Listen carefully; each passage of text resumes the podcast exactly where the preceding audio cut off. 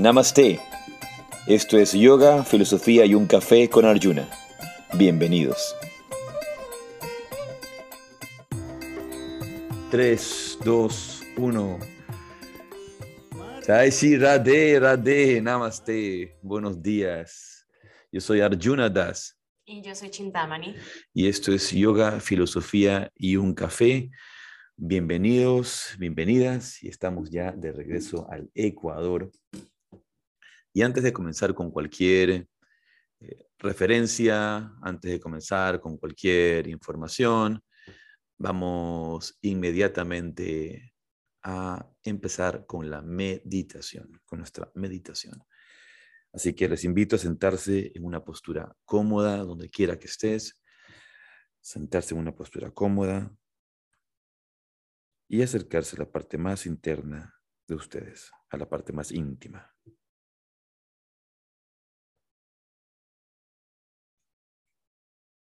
Si estás en un lugar que puedas hacerlo, te invito a cerrar tus ojos. Y siente cómo al cerrar tus ojos te abre a una mayor intimidad. Por eso en los momentos más hermosos de la vida, cuando saboreamos un alimento, cuando damos un abrazo, cuando nos damos un beso, cerramos los ojos para conectar con eso tan profundo en nosotros.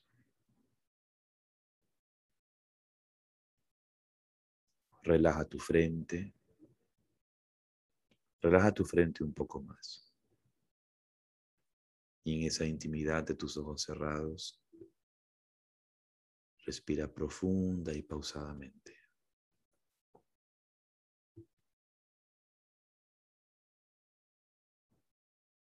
Y siente como cada respiro, como cada inhalación y cada exhalación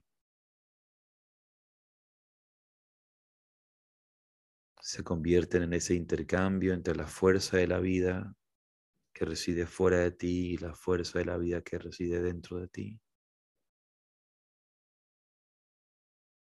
Cuando inhalas recibes gracia, recibes más vida.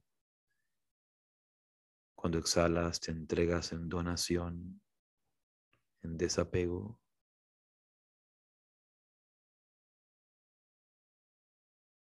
Por un momento, por un breve momento, descansa en este flujo de la respiración. Descansa en tu respiración.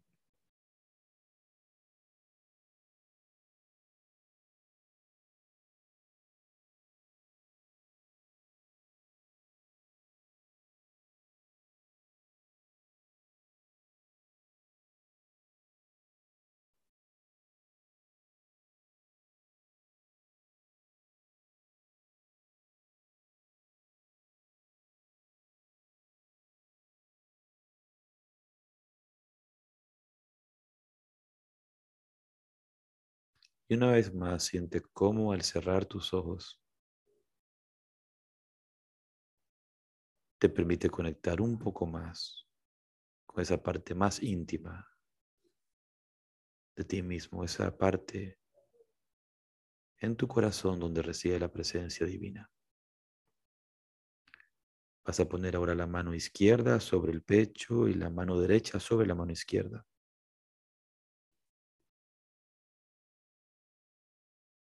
En reconocimiento de esa presencia, en honor de esa presencia, que es la luz que nos guía a todos, la luz del amor, la luz de Dios. Om. Om Salakaya Chaksunumiritam shigurave namo. Yo ofrezco mis más humildes reverencias a mi maestro espiritual, a mis guías espirituales, por abrir mis ojos con la antorcha del conocimiento cuando me encontraba en la oscuridad más profunda. Muy bien. Abre despacio tus ojos. Bienvenidos, bienvenidas. Gracias por estar aquí una vez más en Yoga, Filosofía y un Café. Y Estamos de regreso en Ecuador. dice, no, no, paras, ¿no? Porque yo quisiera descansar, pero no, se puede descansar, hay que continuar el trabajo, hay que continuar activos, haciendo, trabajando por, por otros realmente, para otros, para el servicio, ¿no? Y mm, quisiera de una manera especial agradecer a, a, Nicaragua, al, al, país de Nicaragua, porque es un país maravilloso. Ya, ¿qué veces? Creo que esta es la quinta vez que voy a Nicaragua, algo por el estilo, no, cuarto, no, ya, no, no, las he contado, pero tengo yendo a Nicaragua varios años, muy contento con la comunidad que está creciendo, madurando. Eh, cada vez se puede ver mayor eh, despertar a, esta conciencia del yoga como un método de desarrollo espiritual en todos sus ámbitos, en el asana, en el pranayama, en el kirtan también. Y estoy contento de poder compartir un granito de arena en este, en este desarrollo del yoga en Nicaragua. Algo especial que quisiera decir que me tocó mucho el corazón cuando llegué al nuevo espacio de Buen Karma, que está precioso, el nuevo espacio de Buen Karma Yoga. Eh, y si no lo conocen, tienen que conocerlo a toda la gente que está en Nicaragua. Habían impreso una foto de mi maestro y la tenían allí en un altar. Entonces me, pareció tan bonito y tan, tan lindo detalle, ¿no? Yo, yo no he pedido nunca eso, pero lo han hecho, con, lo hizo Jimena con todo su corazón, su propia iniciativa nacida de su corazón, porque también siente cómo eh, está recibiendo ella a través de, mi maestro esta, estas bendiciones, ¿verdad? Entonces fue, fue muy hermoso. Quiero agradecerle de forma especial a Jimena, a Jimena Gutiérrez, la dueña de Buen Karma, y la que lleva este maravilloso teacher training allá en, en Nicaragua. Estoy muy contento siempre de formar parte de sus trabajos. Luego el retiro que tuvimos fue hermoso. Y de forma especial quiero agradecer a Zaida, una de nuestras queridas alumnas allá en, Nicaragua también, que está muy conectada con nuestra sanga todo el tiempo participando. No la veo conectada esta mañana, aunque sí, siempre está. Sí, siempre está. Eh, siempre está. Em, pero agradecerle por todas sus atenciones, por todos los té de Tulasi que me hacía todas las mañanas. Y le decía, cuando vengas a Ecuador te voy a dar té de Tulasi directamente de la planta de Tulasi que tenemos aquí en casa, porque es la forma en que nosotros este, tomamos el té de Tulasi. Y bueno, agradecerle también a Gabriel Fuentes por todas sus atenciones también. Gabriel es un querido, querido discípulo, querido alumno y espero verlo pronto aquí en la formación de yoga. Dice que viene para agosto, entonces vamos a tenerlo aquí en el Yoga Transformation Training Program. Muy felices de, de tenerlo. ¿Y qué otro anuncio tenemos? Que tenemos retiro. Claro, sí, sí, ya tenemos el retiro. Tenemos nuestro retiro sobre la psicología del Yoga Sutra. Y es tan, tan... ¿Ahí está? ¿Ok? ¿Algo pasaba con el micrófono? Sí, eh, ¿sí me escuchan bien? Parecía que se escuchaba extraño. El micrófono estaba como desconectado. Bien, decía que tenemos el retiro sobre la psicología del Yoga Sutra que empieza este jueves y no se lo pueden perder. Si te lo pierdes, pues tendrás que esperar algunas encarnaciones, tendrás que reencarnar varias veces para tener esta oportunidad. Así es. Eh, a veces conversamos de esto, ¿no? Que muchas veces decimos, bueno, si Dios quiere. Cuando mira gente me dice si Dios quiere, por Dios, es como, ay Dios mío, ya. no tiene voluntad, no tiene, no tiene fuerza, ¿cómo no si Dios quiere? Si Dios siempre quiere, el que quiere eres tú, si, si quieres tú, ah, eh, tienes que hacer tu esfuerzo, ¿no? Pero esa falta de voluntad, yo siempre digo, la fuerza de la voluntad que uno tiene que enfocar en su vida para desarrollar, pues obviamente sus propósitos, eh, eh, a, lograr sus compromisos, y llevar adelante cualquier empresa de la vida que tú quieras hacer, ¿verdad? Tanto en tu, vida espiritual como en tu vida personal. Em, ahora vamos a dar paso a nuestra invitada del día de hoy. Estamos muy, muy contentos de, de invitarla, de tenerla presente a una persona maravillosa que tenemos, hemos tenido la oportunidad de, de conocerla. Em, y que es una artista de kirtan muy, muy reconocida en el mundo. Eh, y sobre todo en el mundo del, del, bhakti, en el mundo de la devoción, en el mundo del, del, del kirtan, pero al mismo tiempo es consejera, es madre de familia, es esposa, es productora, eh, es productora tan, tantas cosas que hace Dania Rico, ¿no? Y, y, y, viene toda su tradición, así como hablamos de estos yogis que, por ejemplo, Swami Veda Bharati venía de una familia de 500 generaciones de desarrollo espiritual, de 500 generaciones, eh, perdón, de, de 500 años de hablar sánscrito, ¿no? 500 años de hablar sánscrito. Así, Dan ya viene de una familia de raíces profundas, espirituales, eh, yo, escuchaba la música del papá de Danya. Danya dice, no, mi, mi, papá es famoso dentro del mundo de Ishkan, conciencia de Krishna, como no, no. Eh, dentro de todo el mundo espiritual se hizo famoso Ilan Chester con, con, su, con su música de Kirtan y puedo escuchar todavía sus melodías, las que tengo ese CD negro, era portada negra, no sé si tú lo recuerdas a Danya, portada negra con letras rojas, estaba Radha Krishna en la portada, eh, ese era mi disco preferido en los años 90, eh, yo escuchaba eso, pero antes de darle la introducción, antes de, darle la bienvenida a Dania oficialmente para abrir este espacio, quisiera que leas un poquito eh, de quién es Dania. Sí, eh, bueno, Dania Rico es nacido en una familia de yogis, es una artista de kirtan de renombre internacional, a la vez es consejera para personas adultas y parejas, enfocándose en despertar la plenitud y la sanación transformacional.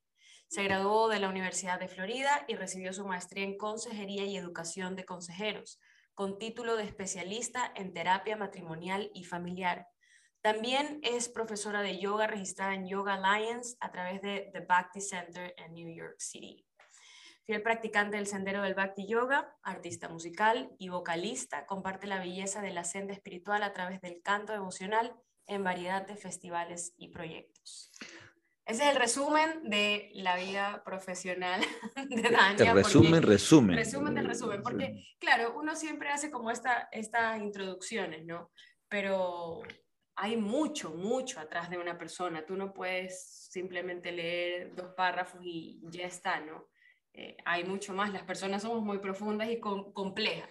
Yo siempre digo que incluso cuando tienes un esposo, una esposa, un familiar, un hijo, eh, solemos definirlos, solemos definirlos. Y creo que esa, esa, ese ser es tan vasto, tan profundo, que siempre podemos descubrir algo nuevo, una nueva faceta, algo que nos asombra cada día. Por eso yo me asombro cada día contigo y con, y con mis hijos y con todos, siempre asombrándome de, de la vida.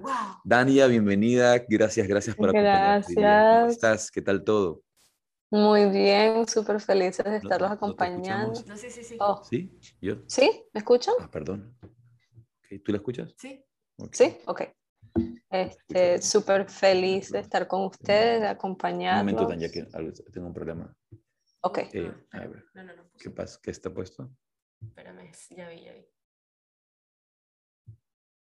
A ok, ¿allí? ¿Aló? ¿Me escuchas? Aquí está, perfecto, ahí te escucho, Tanya, disculpa. Fallas técnicas. Te, te sorprendió, Chintamani. No, súper felices de estar con ustedes, súper feliz de acompañarlos, honradas de estar eh, compartiendo la mañana con ustedes. Cuéntanos un poquito, queremos saber un poco en qué estás, Danya, en este momento, si se puede obviamente resumir, porque eh, ¿cómo estás ahorita? Tienes tus proyectos de música, tu proyecto personal de música, los festivales, la producción de, de Bali también que estás ayudando, mamá, terapeuta. Cuéntanos un poquito lo que estás haciendo en el último tiempo, de tus actividades principales en este, en este momento de tu vida.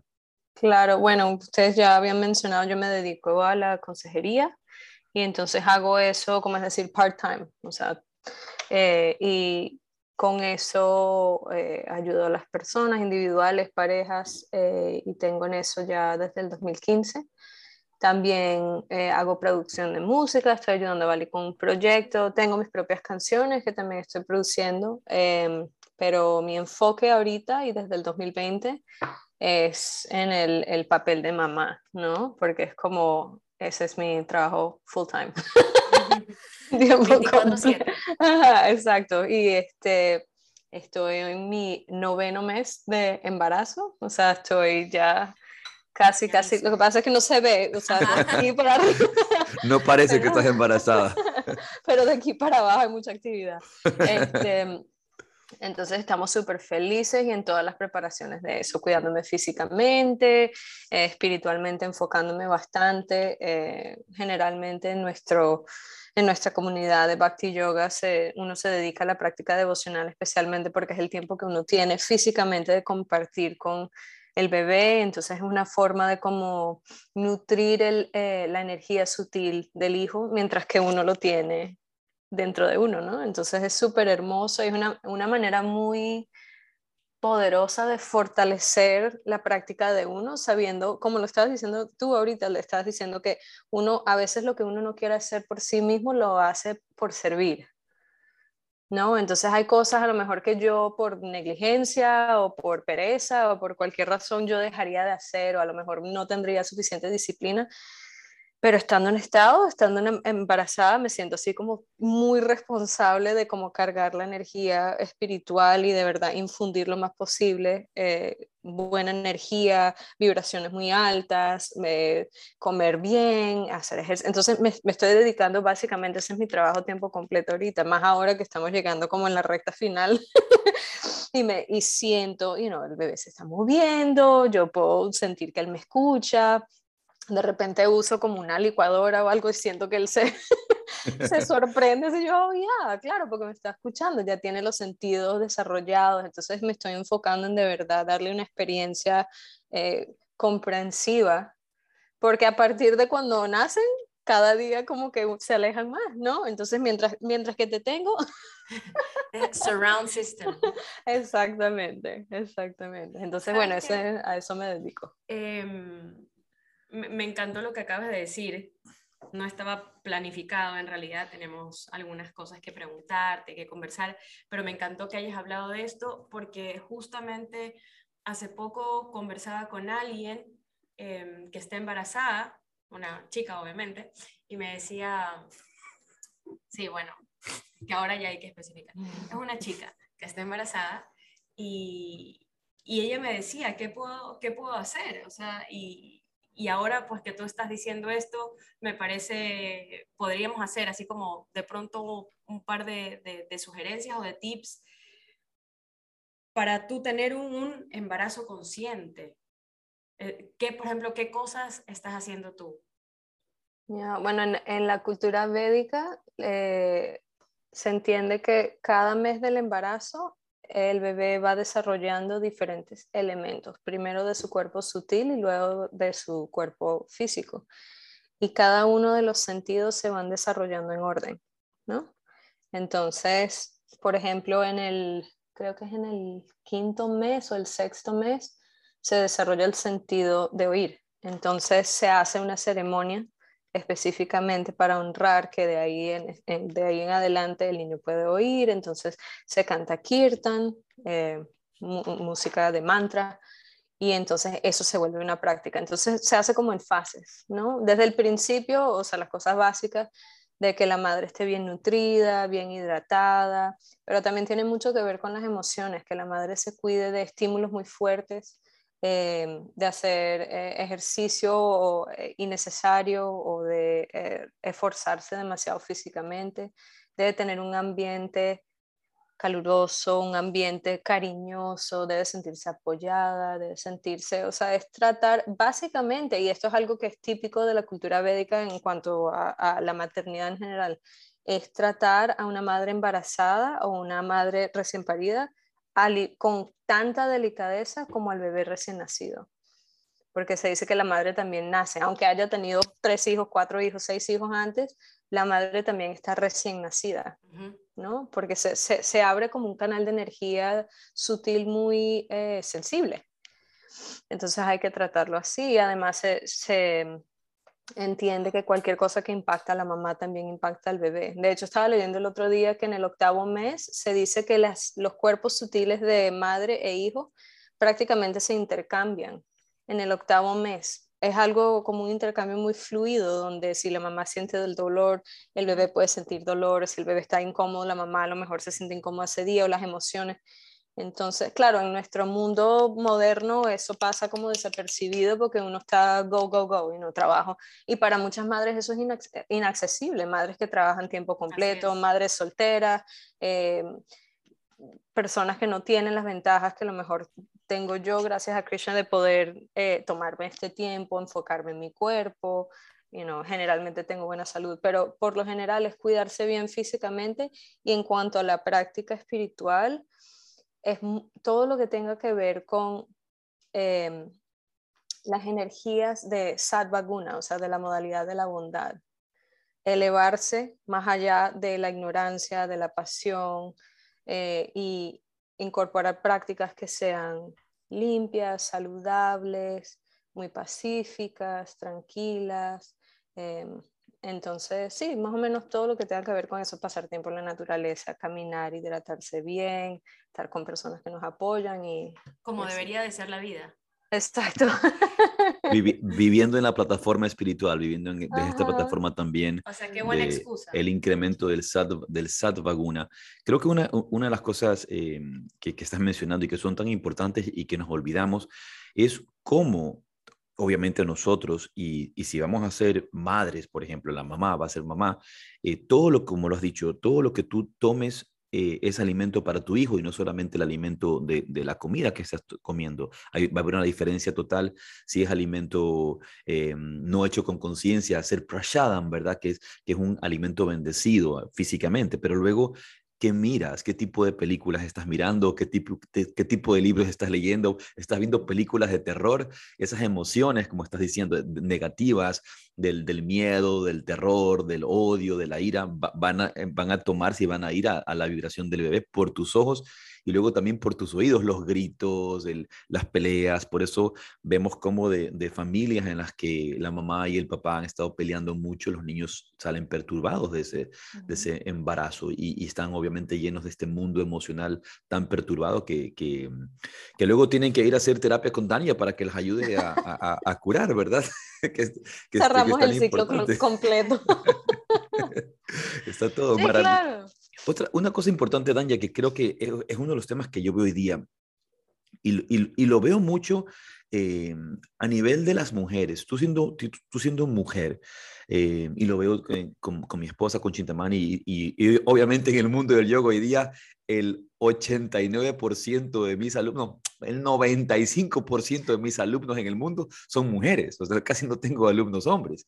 Entonces, Obviamente la mujer viene de una etapa de, de, represión, de una etapa en la que incluso la mujer no podía votar, habían culturas en las que la mujer no podía estudiar, etcétera. Un poco conocemos la historia del, del mundo con, con respecto de, la mujer.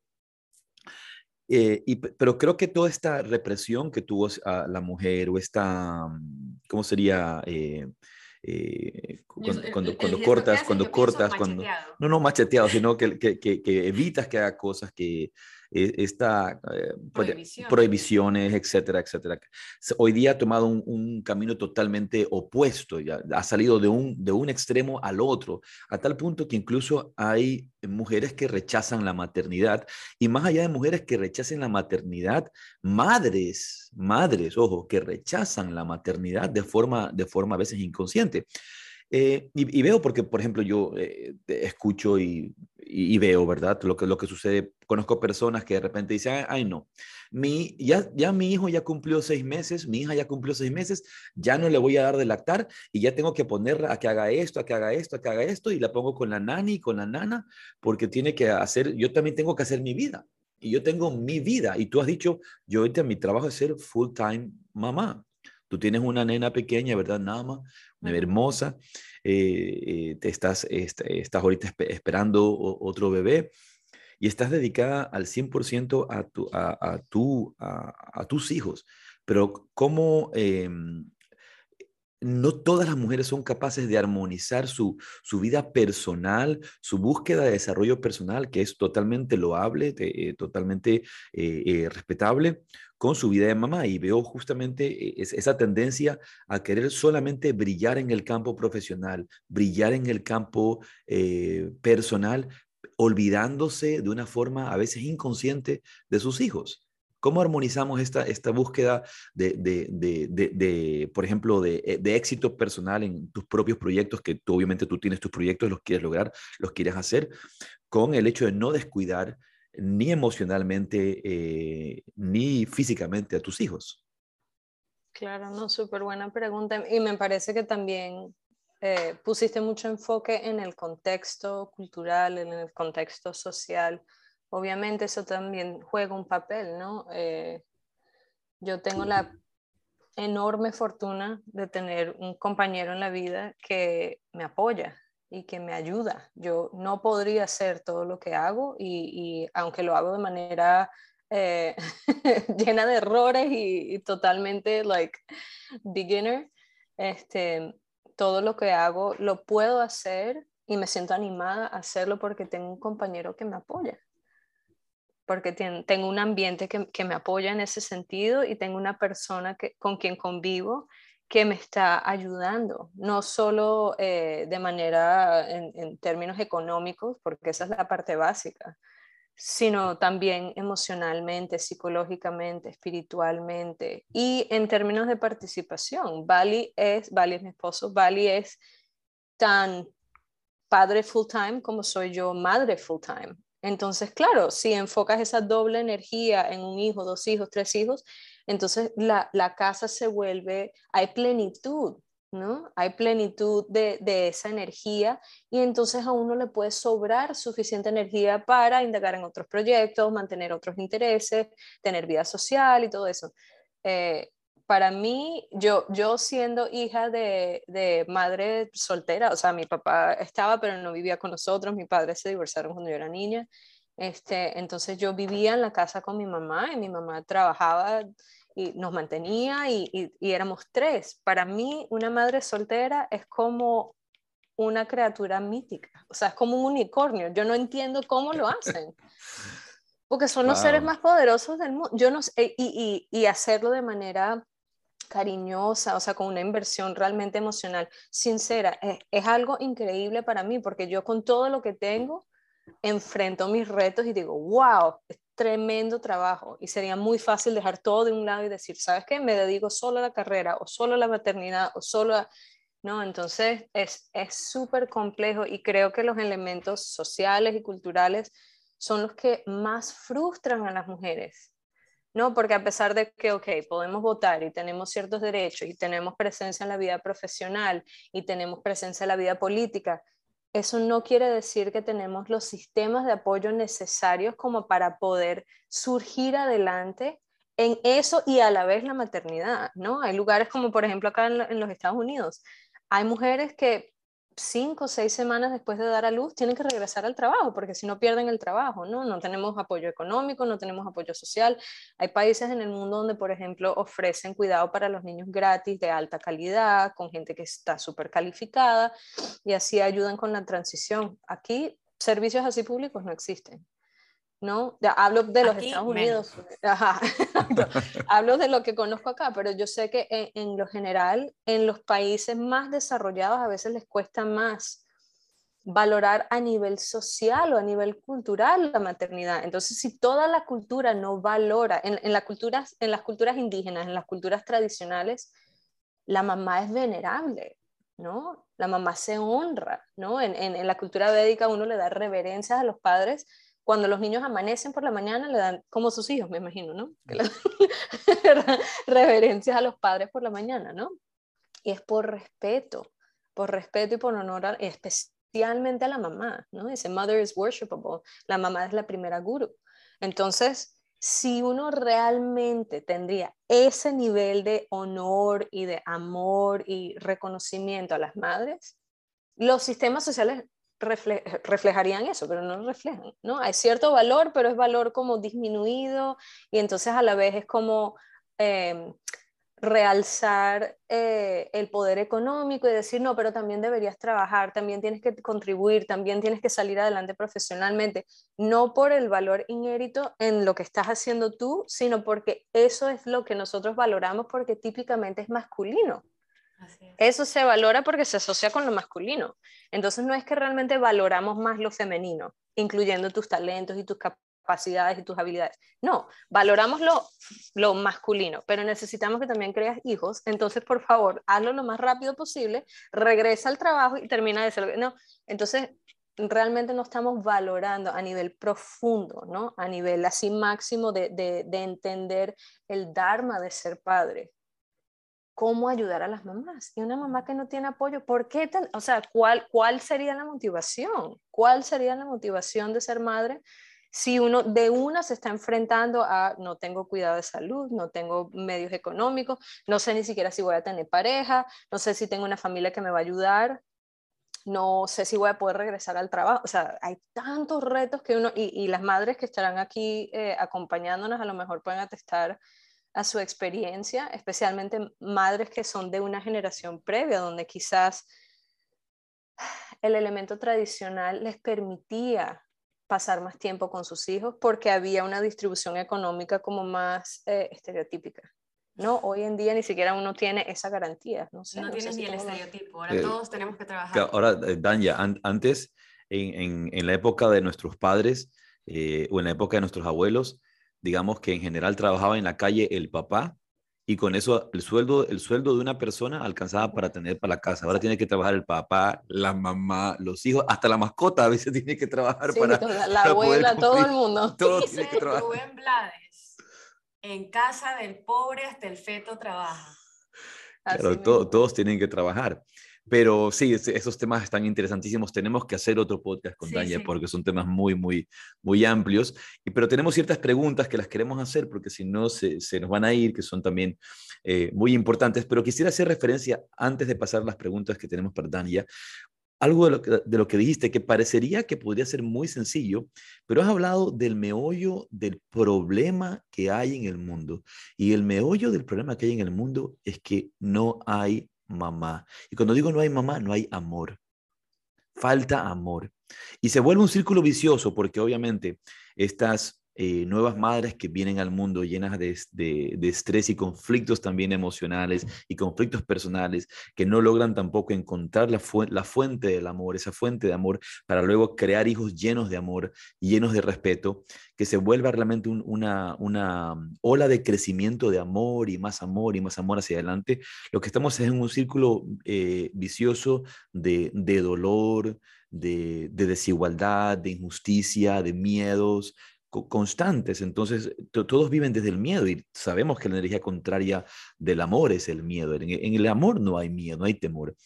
Y, en la cultura védica, como tú has dicho, se, eh, reverencia tanto a la madre, incluso en el Bhagavad Gita, cuando Arjuna le da a Krishna todo, sus, todo su discurso para decir no voy a pelear, cuando Arjuna quiere no pelear, él, dice, bueno, y, luego van y se pervienten las mujeres y ahí sí se acabó todo, se, se, daña, se, se dañan las mujeres y se acabó la sociedad porque es en esa esencia, en ese amor de la madre, donde, donde, donde, está la esencia de la vida, donde está, está todo y, la solución.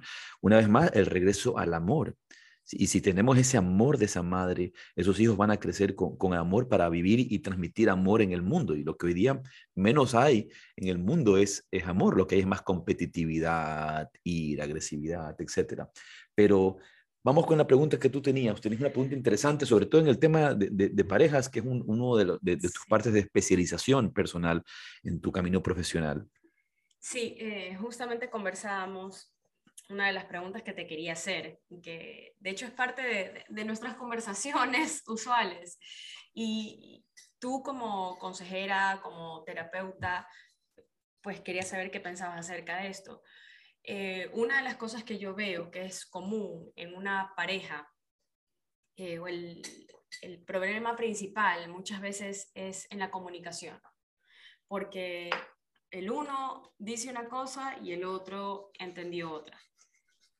O sea, hablamos lenguajes muy distintos a pesar de que hablamos el mismo idioma. Nos estamos comunicándonos en español, no importa, yo dije una cosa, él lo interpretó de otra manera y ahí es como cuando comienzan los, los problemas. Yo pensaría, pues, que el, trabajo allí es, tengo que aprender el lenguaje del otro, ¿no? Tengo que aprender el, idioma del que me habla. Si yo sé que para esta persona, cuando me dice tal o cual cosa significa esto, lo voy a tomar así. Y a pesar de que lo trato, es muy, muy complicado. Entonces, yo quería saber cuál, cuál sería eh, la solución a esto de aquí. Mm, bueno, eh, generalmente en la terapia de pareja se dice que hay, hay problemas que son solucionables y no solucionables, ¿no? Y los que no se pueden solucionar se manejan. Es decir, hay problemas, y me imagino que ustedes que tienen tantos años casados, yo que tengo ya bastante tiempo casada, uno ve que hay como ciclos, ¿no? De problemas que surgen y uno los tiene como muy presentes y se medio resuelven y como que desaparecen, o sea, se duermen, ¿no? Se adormecen y vuelven a despertar y uno dice, wow, y, puede ser muy, em, puede desanimar mucho enfrentarse otra vez al mismo problema y otra vez al mismo tema y uno puede pensar fácilmente, like, wow, otra vez el mismo problema, ¿será que nosotros estamos fallando? ¿Será que no tenemos compatibilidad? ¿Será que es que no nos... No, entonces empieza el, el, el, uno se empieza a hablar de manera negativa pensando que el problema es mi pareja, el problema soy yo, el problema es la... Pero en realidad es la naturaleza de ciertos problemas, de tener como un ciclo. De ser cíclicos y no de ser eh, lineares. ¿no? Lineares, por ejemplo, tengo que pintar las paredes de la casa de cierto color. Ok, va a llegar un momento donde voy a tener que elegir cierto color y pintamos las paredes de ese color. Y cuando llegue el momento de volver a pintarlas, ok, entonces se puede cambiar, pero hay un fin, ¿no? Se pintan las paredes de cierto color. Eh, por ejemplo, mi suegra no respeta los límites de cómo eh, quiero yo comer en mi casa, entonces cuando ella viene a visitar, entonces ella cocina ciertas comidas para mis hijos que yo a lo mejor no apruebo. Ok, eso va a ser un problema cíclico, ¿no? Cuando ella venga a visitar, voy a tener que enfrentarme con eso y tengo que tener conversaciones con mi pareja, tal y cual, no sé qué, ok, la suegra se va, entonces, vuelve la suegra y vuelve otra vez, ¿no? Entonces, la idea es no desanimarse, ¿no? primero que nada es entender que hay problemas que tienen ciertos ritmos y entender que hay una diferencia entre las parejas como individuos o como equipo y un patrón. ¿No? En inglés se dice it's the pattern, it's not the people. ¿No? Entonces se dice que uno se puede divorciar o separar de un patrón o de un ciclo y decir, oh, identifico otra vez, estamos cayendo en esta pelea, estamos cayendo en este argumento estamos, nosotros, un equipo, estamos cayendo en este patrón. Entonces, al caer en ese patrón, uno dice, ok, entonces hay cierta, em, yo puedo predecir, y díganme ustedes si no es así, yo puedo prácticamente predecir lo que voy a decir yo, pero también lo que voy a, va a decir la pareja. Claro, porque, pero eso es bueno, porque quiere decir que yo puedo intervenir lo antes posible y hacer un cambio. ¿no? en, en, consejería se dice, what's different is better. Lo que es diferente ya es una mejoría. Porque cuando uno está en un círculo, ¿no? En un loop de feedback donde uno hace lo mismo y él hace lo mismo y él dice lo mismo y después yo me voy. Entonces él regresa y me pide disculpas y entonces estamos mejor del día siguiente, pero peleamos en la noche. Cuando hay cierta, cierto ritmo y yo cambio algo, esa diferencia empieza a abrir nuevos caminos neurológicos. Estamos hablando de la neurología no caigo en lo, familiar, no caigo en lo cómodo, en lo predecible, sino que hago algo diferente. Eso puede ser que cuando yo, por ejemplo, me doy cuenta que yo estoy siendo defensiva, ¿no? Me siento ofendida, siento que mi pareja me dijo algo que me ofendió, me estoy defendiendo, estoy tratando, ¿verdad? Si yo me doy cuenta, mira, estoy cayendo otra vez en esta parte del patrón, yo creo que sé lo que va a pasar ahora. Si hago algo radicalmente diferente, mira, necesito un timeout, necesito eh, ir a caminar 10 minutos alrededor de la cuadra. Ya vengo, voy a respirar y tratamos de hablar otra vez entre media hora. ¿Te parece? Ok, sí, sí, me parece. Estás comunicando lo que te está pasando a ti, o sea, asumiendo responsabilidad. Esto es lo que yo estoy sintiendo, esto es lo que yo voy a hacer para mejorar la situación, algo diferente, novedoso. No tiene que ser algo revolucionario. Puede ser simplemente voy a ir a respirar, voy a ir a caminar, voy a tomar un vaso de agua, pero vamos a tomar un poquito de espacio, voy a tratar algo diferente para cambiar este patrón de interacción. Y me comprometo a regresar y seguir hablando en tal y cual momento. ¿no? Entonces eso es una fórmula bastante sencilla que uno podría incorporar no solo en relaciones de pareja, en relaciones de trabajo, con los hijos, con las amistades, que es decir, cuando yo noto o me doy cuenta que mi sistema nervioso se está activando, o sea, no estoy relajada, no estoy eh, serena, no estoy, me siento defensiva, siento aún este, a lo mejor cosas eh, fisiológicas, ¿no? Sube mi temperatura corporal, me siento que estoy como nerviosa, eh, se eleva mi tono de voz, siento que estoy como distraída, solo estoy pensando en lo que yo voy a responder. En ese momento yo tengo que tomar en cuenta, ok, este es el momento, antes de que surja esa ola de ira, eh, whatever, tengo que tomarme un break, ¿no? Necesito un descanso y con ese descanso tengo que hacer algo para relajar mi sistema nervioso. Si uno no accesa al sistema nervioso y lo calma y lo tranquiliza, mira, puedes leerte todos los libros, la mejor consejera o consejero que conozca, la pareja que más se ama, pero si el sistema nervioso está activado a ese nivel, no funciona porque entra, entra lo que se conoce el fight or flight. ¿no? Que el sistema nervioso cree que hay una emergencia, que hay un peligro inminente. Entonces, claro, todo va a ser a la defensiva. Estoy viendo a mi compañero no como compañero, sino como amenaza. Entonces, lo mejor que puedo hacer yo para mí misma, pero también para mi compañero y para resolver o manejar la situación es reconocer que mi, sistema nervioso se está activando y necesito hacer algo para apaciguarlo. Y eso normalmente tiene que ver con lo más básico, hidratación, sueño, alimentación, tiempo en la naturaleza, respiración, un baño frío, o sea, las cosas más básicas fisiológicas. Y comprometerme a regresar a la conversación. ¿no? Entonces, una fórmula súper típica que usamos mucho en, la consejería de pareja. Me, parece excelente, Dania, lo que dices y creo que, pero creo que debe ser claro, ¿no? Porque de repente la gente que nos escucha dice, está bien, entonces la próxima vez que me pelee contigo me voy a caminar. Ya es como, pero lo primero que tú has dicho es, con la próxima vez que me pelee contigo, que discuta contigo, voy a darme cuenta desde dónde estoy reaccionando. Es lo primero que tú has dicho. Tú no has dicho, me voy a caminar. Lo primero que has dicho, me doy cuenta que estoy a la defensiva. Y muchas veces nos sucede en la vida. A veces hablas con, tu jefe o con una persona y, yo lo veo mucho en las calles. En general, la gente se siente atacada. La gente vive, vivimos en general en esta eh, fight, flight response todo el tiempo, respirando principalmente desde los receptores neurológicos de la ansiedad que están arriba y, no respiración diafragmática, yógica abajo en el, en el, abdomen, ¿verdad? Vivimos en, en esa respuesta. Y a cualquier impulso la gente inmediatamente reacciona y no se da cuenta de lo que está haciendo. Entonces, lo que tú estás recomendando es tomar esa conciencia de que se está alterando mi sistema nervioso, de que estoy a la defensiva. Y bueno, pues ya el, trabajo de por qué estoy a la defensiva ya es un trabajo que tiene que hacerse con el terapeuta, con la persona, con tu disciplina espiritual, pero darte la oportunidad de hacer algo para estabilizar ese sistema nervioso, reconociendo que estás actuando desde un patrón eh, de sentirte a la defensiva, de sentirte atacada, de sentirte víctima o lo que sea, y poder lidiar con, la situación. Con la situación. Yo, yo em, creería que, que, por lo menos, creo que en, castellano, en español, hay, hay ciertas palabras que eh, tú, hablas más en inglés todo el tiempo.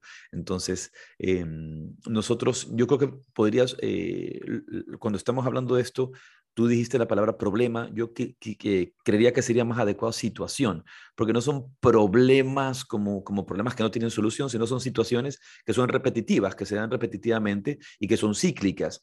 Eh, eh, en, por lo menos nosotros en, en, en, Sudamérica la palabra problema es como que no, no tiene solución. Una vez que ponemos problema no tiene solución, aunque los problemas están hechos para darle solución.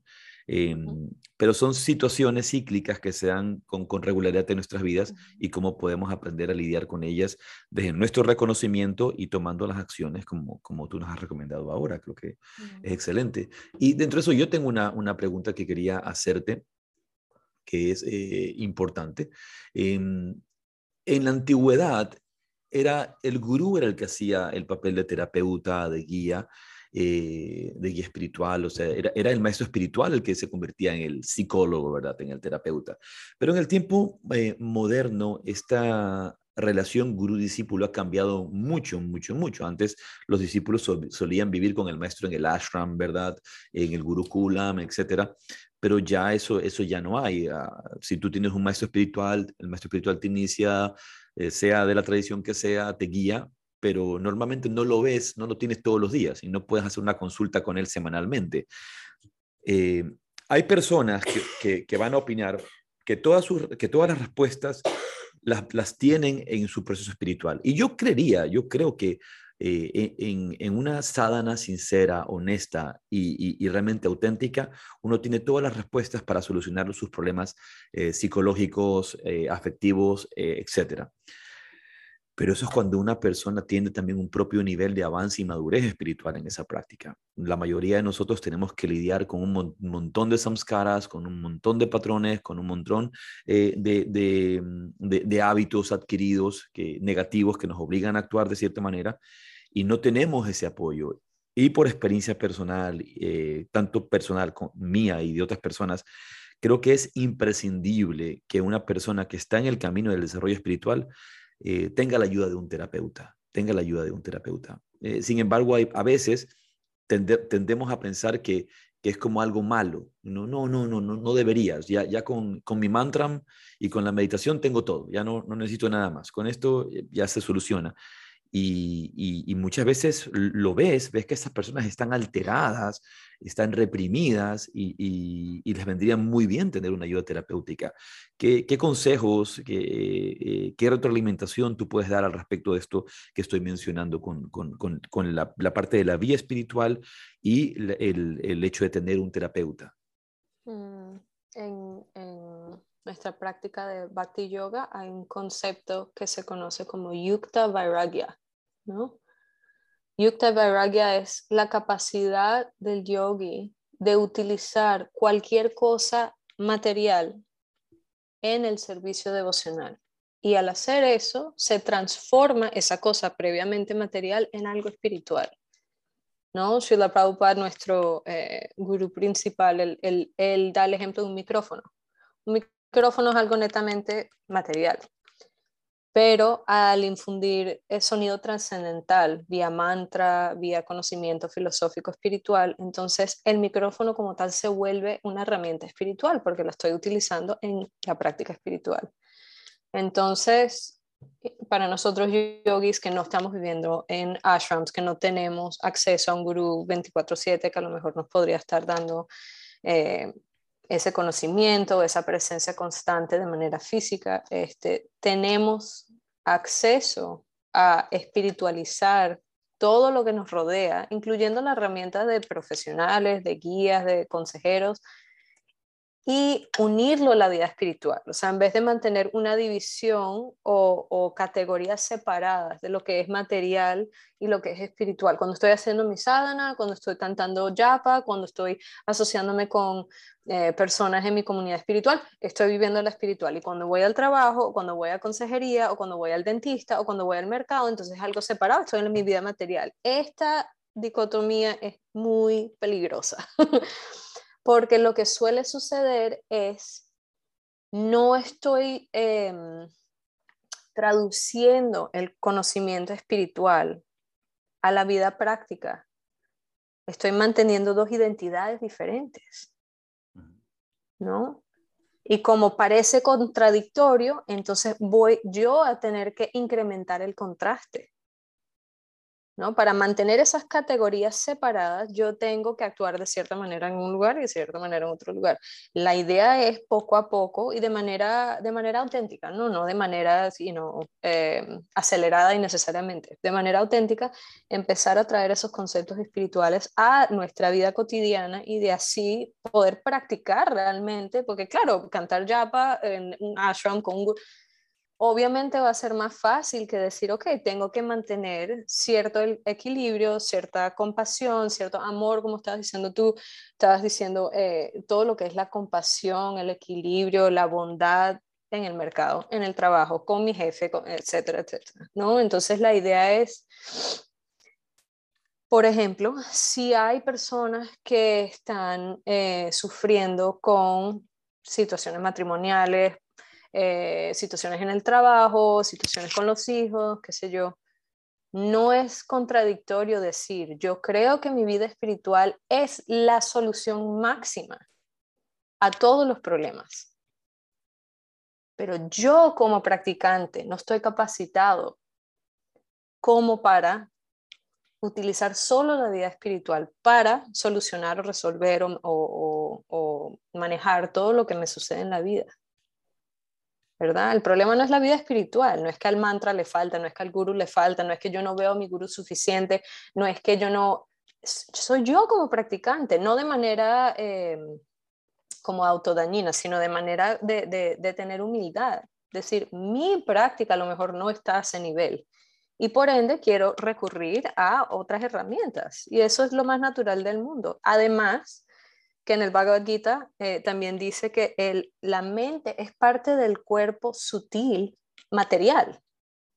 hay cierto mantenimiento que hay que darle al cuerpo físico, ¿no? Uno tiene que ir al dentista, uno tiene su práctica de aseo, uno... Y el guru no nos soluciona eso, los mantras no nos solucionan eso. Yo me tengo que cepillar los dientes todos los días. A menos, que tengas, a menos que tengas un gurú odontólogo. Exacto. Entonces yo, yo tengo ciertas prácticas que necesito mantener para mi bienestar físico. ¿no? Y para eso recurro a los profesionales que se dedican a esos campos, a las herramientas que ayudan con esas necesidades, etcétera, etcétera. Y la mente tiene también su elemento material que también necesita su mantenimiento. Entonces, ¿por qué uno no va, al igual que uno va regularmente a su limpieza odontológica, ok, entonces uno va también al gimnasio y uno va también a una consejería. Es básicamente lo que se llama hygiene, ¿no? Higiene, higiene mental, higiene física, ¿no? Es como mantener el aseo del cuerpo, es también mantener el aseo de la mente. Es decir, mira, la mente tiene ciertos mecanismos que son más o menos predecibles y hay personas que se dedican especialmente a apoyar a la gente con eh, las situaciones mentales. Ok, entonces recurro a ellos al igual que recurro a un entrenador en el gimnasio. O, entonces mantener esa versión simplificada y a la vez decir, ok, pero cuando voy a la consejería, ¿qué conceptos, qué prácticas, qué entendimientos espirituales puedo infundir en eso? ¿Por qué voy al gimnasio? Si lo que yo quiero es mantener mi imagen y quiero que la gente se sienta atraída hacia mí, estoy totalmente separando mi vida espiritual de mi ejercicio. Estoy manteniendo esa dicotomía, ¿no? ese contraste. Pero si yo digo, no, mientras yo más cuida mi cuerpo, más me puedo dedicar a mi trabajo como madre, me siento más fuerte, me siento más sana y con eso puedo mantener el servicio que yo quiero hacer en el mundo porque ese servicio se lo quiero ofrecer a Dios. Ok, entonces eso es Yukta Vairagya, ¿no? Eso es unir la vida espiritual y la vida física sin contradicción, es armonizar, como habías dicho tú. Excelente. Sí, realmente tenemos una pauta para hacer pesas y poder eh, ser espirituales. Claro, el hecho de tengo, un cuerpo sano eh, eh, y es el propósito con el que hacemos las cosas, cuál es la motivación con la que las hacemos. como tú bien has dicho, quiero, quiero verme bien para que otros, para publicar fotos mías en Instagram y que me estén dando like o quiero, o quiero sentirme bien porque quiero estar saludable y tener un, un, un, verdadero templo. Esta, esta, esta visión que, que, que, se, que se promociona realmente, la auténtica visión del yoga es que el cuerpo es un templo donde habita la divinidad y no un tipo de hedonismo, no un, tipo de culto al cuerpo. Em, eh, de alguna manera, y lo vemos que en los yogas modernos está eh, a veces yendo a ese punto del hedonismo, donde lo que se quiere promocionar es el cuerpo o el culto al cuerpo, cuando el yoga realmente lo que nos da es pautas para entender a este cuerpo como un templo y tenerlo equilibrado, sano, limpio, como tú has dicho, con una higiene adecuada. Y, es tan importante ese, ese punto que, que has mencionado eh, nosotros a veces identificamos a la mente en, las, en las, tradiciones eh, occidentales con su influencia mm, greco-romana en, su pensamiento, suele identificar a la mente con el espíritu, cuando la mente dentro de las tradiciones yógicas es parte del cuerpo, el cuerpo sutil. Y, el Atman no tiene nada que ver con la mente. Entonces, eh, de la misma manera que nos lavamos los dientes, de la misma manera que nos saciamos el cuerpo, hay que saciar, saciar la mente, cuidar la mente. Eh, para que pueda expresar tanto en mente y cuerpo esa, esa luz del espíritu. Es, realmente eh, una recomendación maravillosa y sí, yo, yo personalmente recomiendo mucho, como dice eh, Odín Dupeirón, él dice un podcast, no un podcast, una entrevista que le hacen este, este eh, dramaturgo sería y comediante y escritor. sí, y, bueno, comediante y escritor, dice... Para mí, dice, él, dice, ¿no? son, son sus palabras, para mí terapia es canasta básica. Pan, pan, leche, huevos y, terapia. Y, y, muchos huevos para ir a terapia. Porque se, requiere, se requiere coraje, se requiere humildad también, ¿no? En Occidente muchas veces la gente ve como, ay, no, no, no puedo ir al psicólogo. O si tú dices que vas al psicólogo, sientes que, que vas a ser criticado, que vas a ser juzgado. Eh, a veces yo recomiendo a muchos de mis, de mis estudiantes, de mis alumnos en, en el proceso del yoga, ve a terapia porque te va, te va a ayudar y no quiere decir que estás loco. aunque, aunque todos estamos locos pensando que, eh, eh, en, esta, en esta ilusión de Maya, eh, y, pero tener esa, esa humildad de saber que requiero ayuda creo que es importante.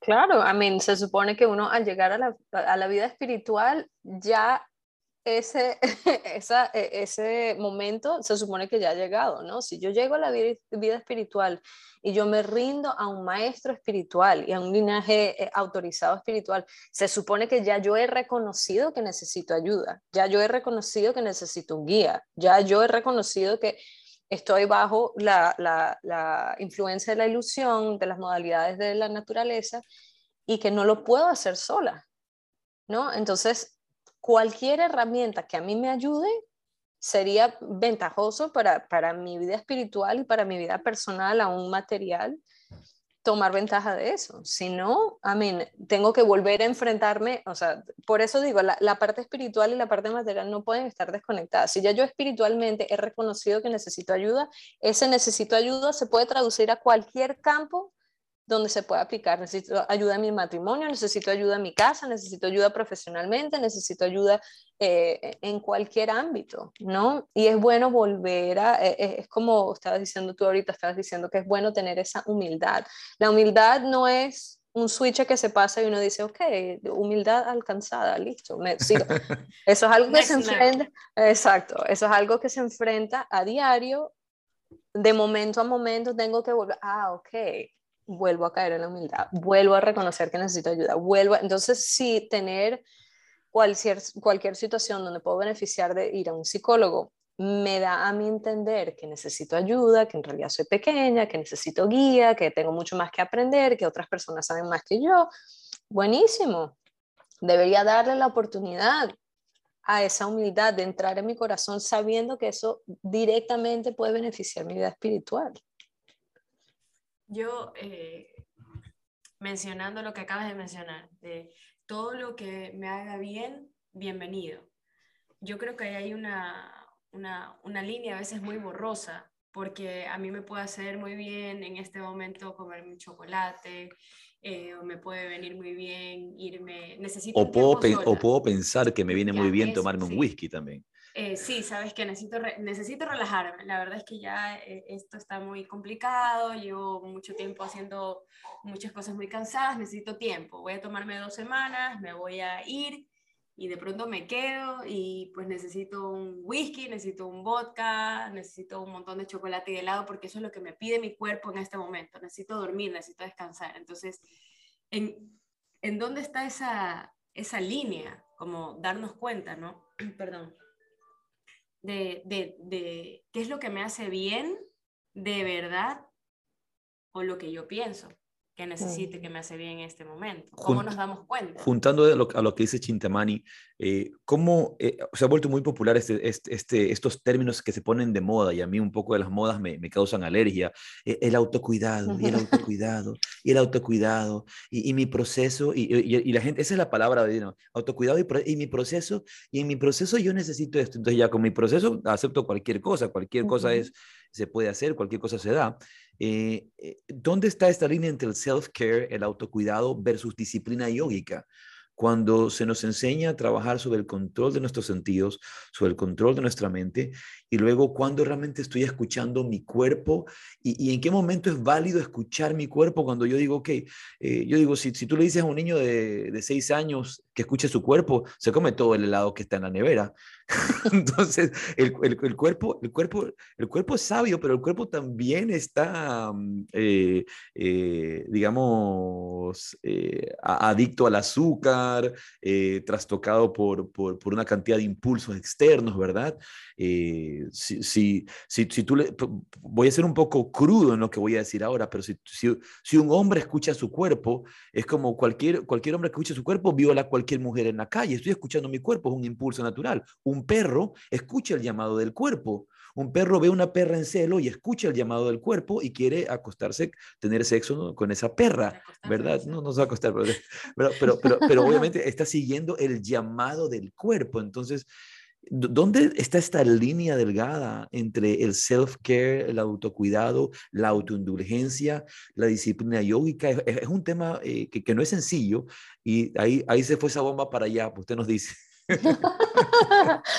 No, comparto mucho el sentimiento de tener medio alergia a los términos de, de pop psychology, ¿no? De, de, de, repente un término que realmente tiene valor o tiene significado se, se, se infunde en el, en el, medio ambiente y de repente se vuelve como otra cosa y la gente se aprovecha de, poder como, eh, bueno, al fin y al cabo... Dan, ya es tu proceso, tranquila, es tu proceso. Just take las relaciones tóxicas. Es que eres.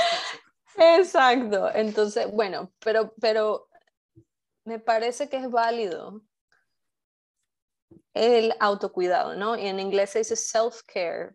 Y yo siempre hago la pregunta de cuál es el self, ¿no? Si yo tengo el, el conocimiento espiritual de que yo, ser viviente, no soy el cuerpo ni tampoco soy la mente, sino que soy el Atman, soy el alma ese es el self a quien le quiero dar cuidado. Entonces, por más que yo quiera atravesar los sentidos y satisfacer la mente, me voy a dar cuenta que nunca va a ser suficiente. Por más chocolates que yo me coma, hay ciertas cosas que no se van a satisfacer. Por más whisky que yo me tome o por más rumbas a las que yo vaya, simplemente hay unas necesidades del alma que no se pueden llenar a través de los sentidos y ni siquiera a través de la mente.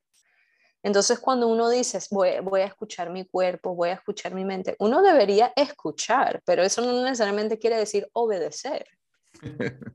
¿No? Yo quiero escuchar, vamos a dar el ejemplo del niñito de seis años que quiere helado, ¿no? Mi hija está obsesionada con el helado, además hacen como 300 mil grados afuera en Florida, entonces lo que más provoca en este mundo todo el día es un helado. Pero si yo estaría, por ejemplo, guiando a Nama, mi hija, que tendría seis años, ¿no? Yo quiero un helado, yo quiero un helado, estoy escuchando mi cuerpo, yo lo que quiero es un helado, helado, helado, ok. ¿Tu cuerpo está diciendo helado o tu cuerpo te está diciendo tengo calor, tengo hambre, tengo sed, estoy cansada? Ok, entonces vamos a buscar la solución de más alta vibración a lo que te está diciendo tu cuerpo, no lo que te está pidiendo la lengua, que es lo más básico, lo más inmediato, lo más fácil de resolver y probablemente lo que está influido, por ejemplo, por lo que estaban diciendo ustedes, los samskaras, las impresiones previas que por haber experimentado ciertas cosas en mi vida, entonces yo tiendo a volver a lo familiar.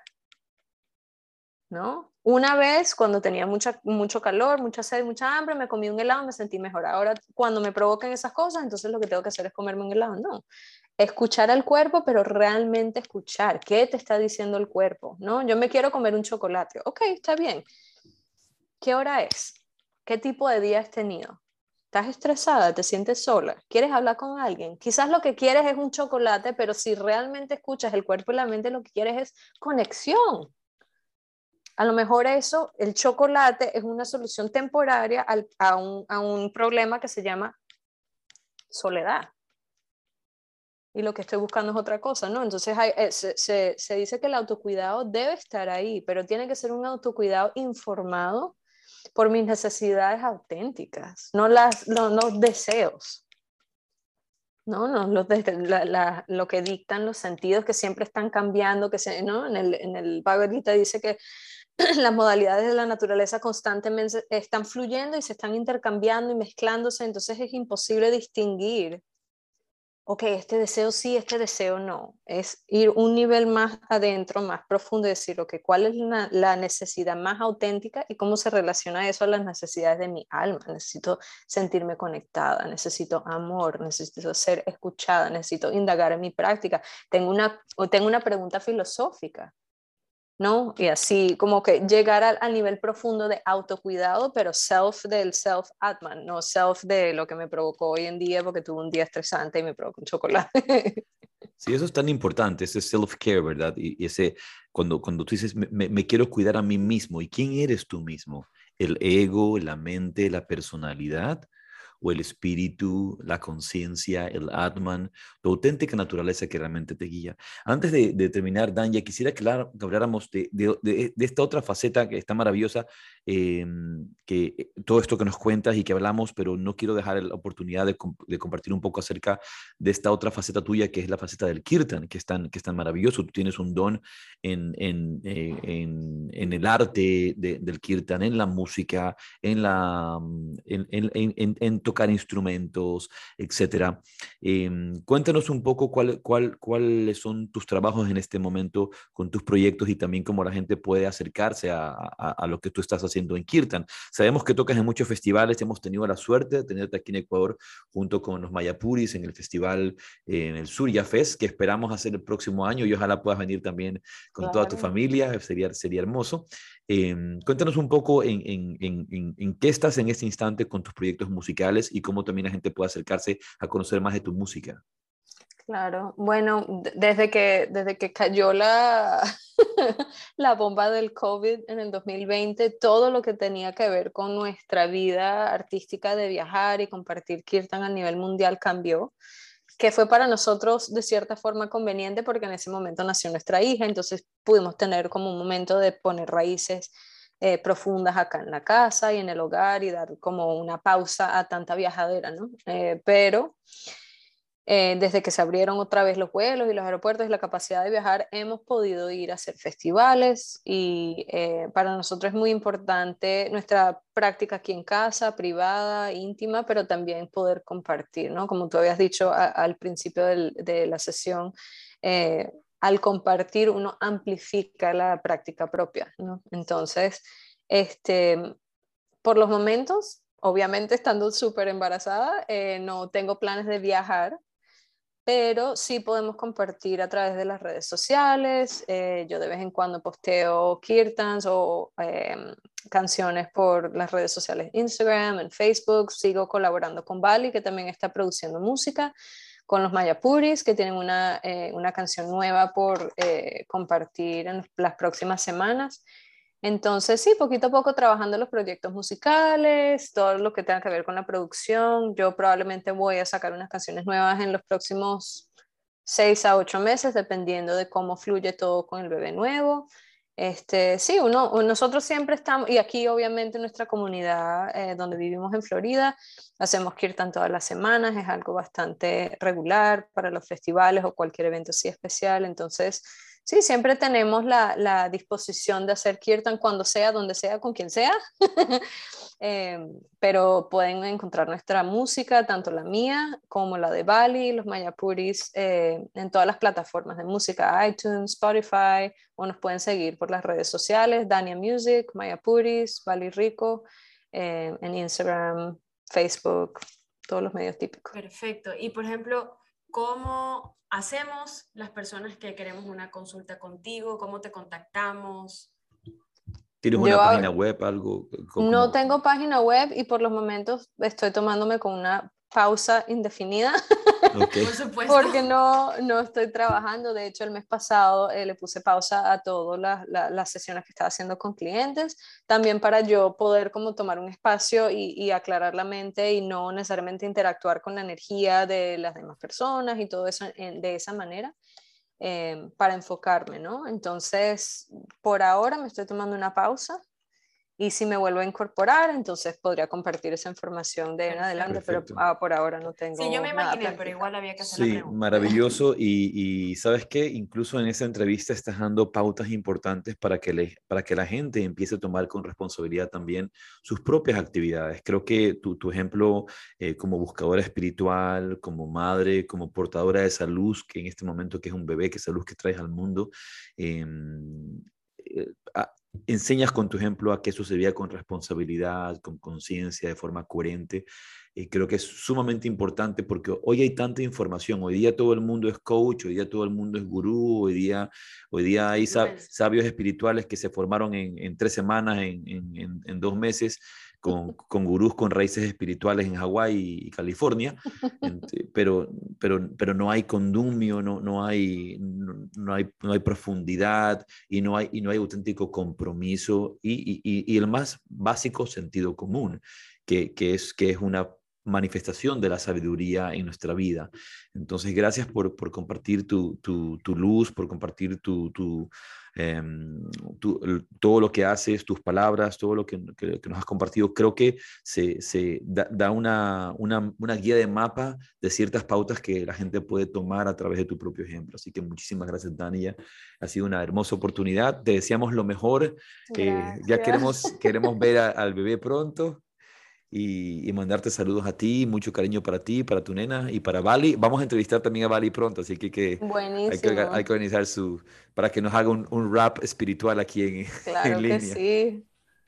Claro que sí, no, gracias a ustedes. muchísimas gracias. Ha sido, ha sido un honor tenerte aquí en Yoga, Filosofía y un Café. ¿Alguna, ¿Algunas palabras adicionales que quieras compartir con, con nuestro público? No, solo agradecerles a ustedes la oportunidad y, y soy feliz de compartir con su comunidad tan hermosa. Me encantaría verlos pronto, todas estas relaciones amorosas a larga distancia a veces se sienten como, como incompletas, entonces ojalá eh, podamos compartir pronto juntos todos en familia. Muchos saludos a ustedes, a sus hijos y, y bueno, sí, sí, nos encantaría pasar más tiempo con ustedes. Gracias. Próximo viaje familiar. Haribol. Saludos a todos. Gracias, Rade Rade. Ay, sí, Rade.